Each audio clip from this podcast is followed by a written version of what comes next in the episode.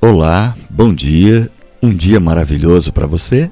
Eu sou seu amigo Carlos Bock e vamos ao estudo da lição que é muito importante nessa 25 quinta madrugada. E o tema é tentação, lidando com o pecado. É verdade que, por causa de um só homem e por meio do seu pecado, a morte começou a dominar a raça humana.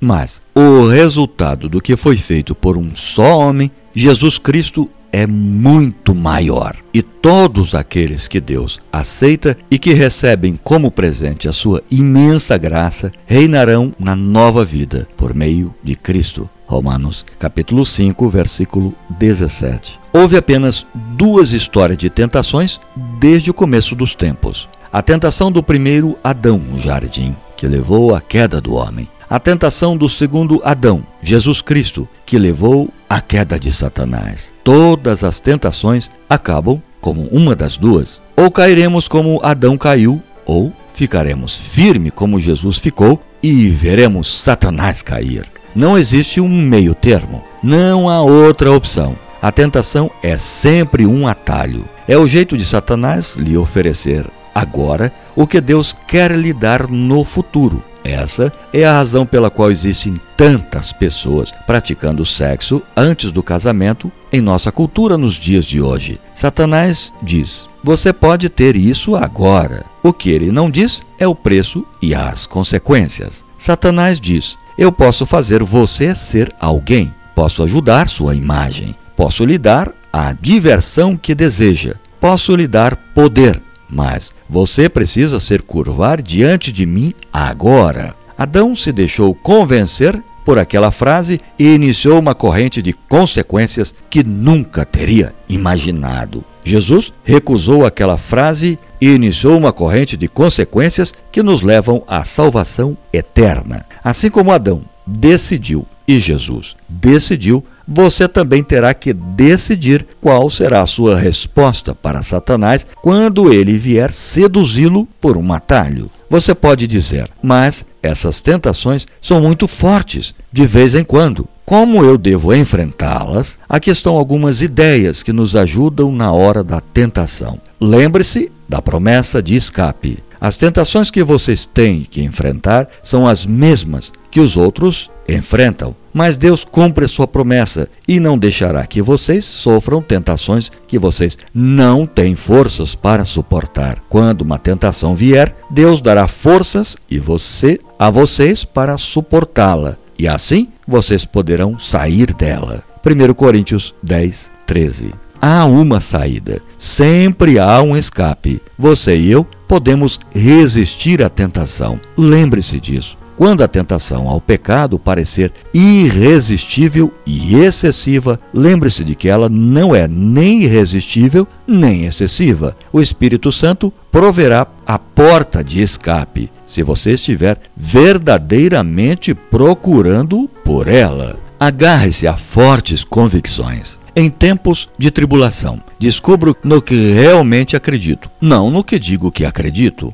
Descubro no que acredito sobre o casamento e família, certo e errado, santidade e compromisso. Podemos dizer que somos comprometidos, mas quando somos tentados, descobrimos que nossas convicções são reais. Desde que não tenhamos a oportunidade de pecar, podemos dizer o que quisermos sobre o quão fortes e dedicados nós somos, mas até estarmos frente a frente com a oportunidade de sermos desonestos ou cometermos adultério ou qualquer outra coisa desonrosa, nunca saberemos o quão fortes essas convicções realmente são. Você pode dizer: Bom, eu nunca me curvaria diante de um ídolo. Não importa o que qualquer pessoa dissesse, mas até você descobrir a porta da sua casa e ver os soldados prontos para levá-lo para uma fornalha, como aconteceu com Sadraque, Mesaque e Abednego, nunca sabe como reagirá. A chave de tudo.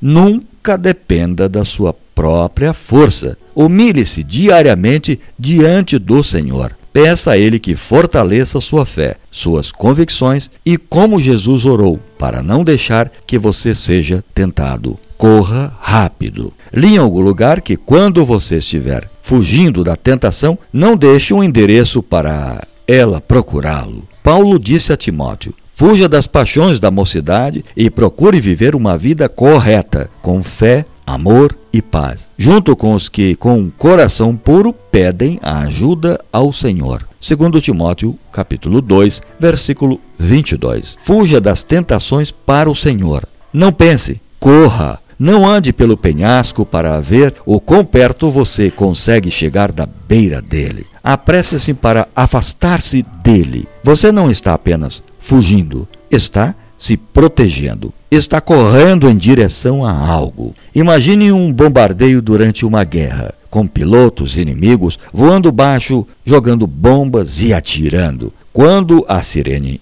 de ataque para, você não fica correndo em círculos, não dá volta ao redor da base militar. Você corre para o refúgio, corre para onde sabe que encontrará segurança. A vida cristã não se trata tanto de faça e não faça. Trata-se de seguir a Jesus Cristo, o autor e consumador de sua fé. Algumas vezes as pessoas dizem: Estou largando aquele hábito obsceno, nunca mais farei aquilo. Quando isso acontece, não tento ver do que as pessoas estão correndo, mas para onde elas estão indo. Se você não está correndo para alguma coisa, provavelmente nunca correrá de alguma coisa.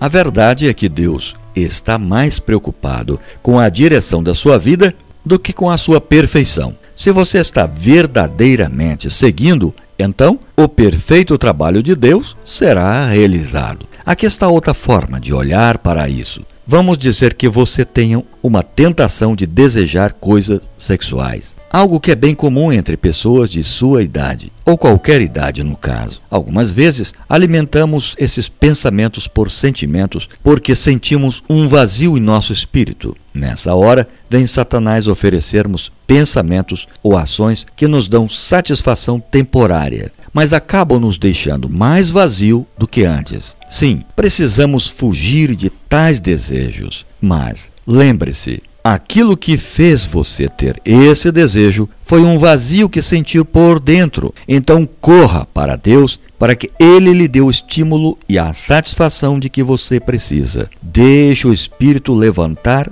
seu espírito e enchê-lo dele. Se sua tentação é beber, Paulo escreveu: Não se embriaguem, pois a bebida levará vocês à desgraça, mas encham-se do Espírito de Deus Efésios, capítulo 5, versículo 18. Viva com paciência. Nosso mundo sempre promete resultados rápidos. Queremos nossa gratidão agora. Não queremos esperar por nada.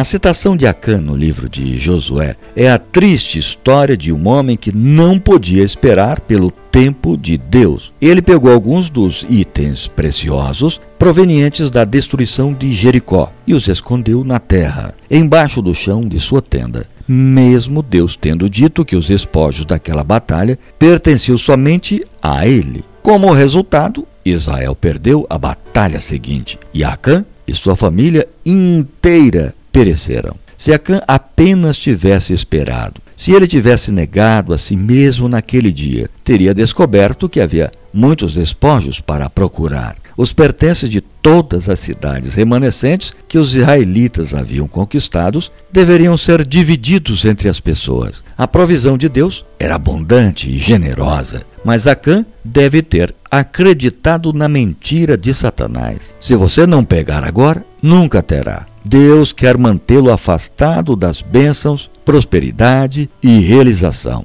Então, é melhor você pegar enquanto pode. Há um conselho que a gente nunca deve esquecer: não sacrifique o permanente no altar do imediato. Você não pode esquecer. Sempre há um escape para a tentação. Lições que você aprendeu hoje. Lembra de algumas? Agora vamos colocar em prática Muitos de nós guardamos arrependimentos secretos de, entre aspas, oportunidades perdidas no passado, quando tivemos sucesso em resistir à tentação, mas ainda ficamos imaginando como teria sido entregar-se a ela. Você tem pensamentos e lembranças desse tipo? Em particular, faça uma lista desses, entre aspas, arrependimentos secretos e confesse-os a Deus em oração pedindo-lhe que o liberte dessas fantasias perigosas. Você pode queimar a lista ou rasgá-la depois. de orar. A próxima madrugada será a 26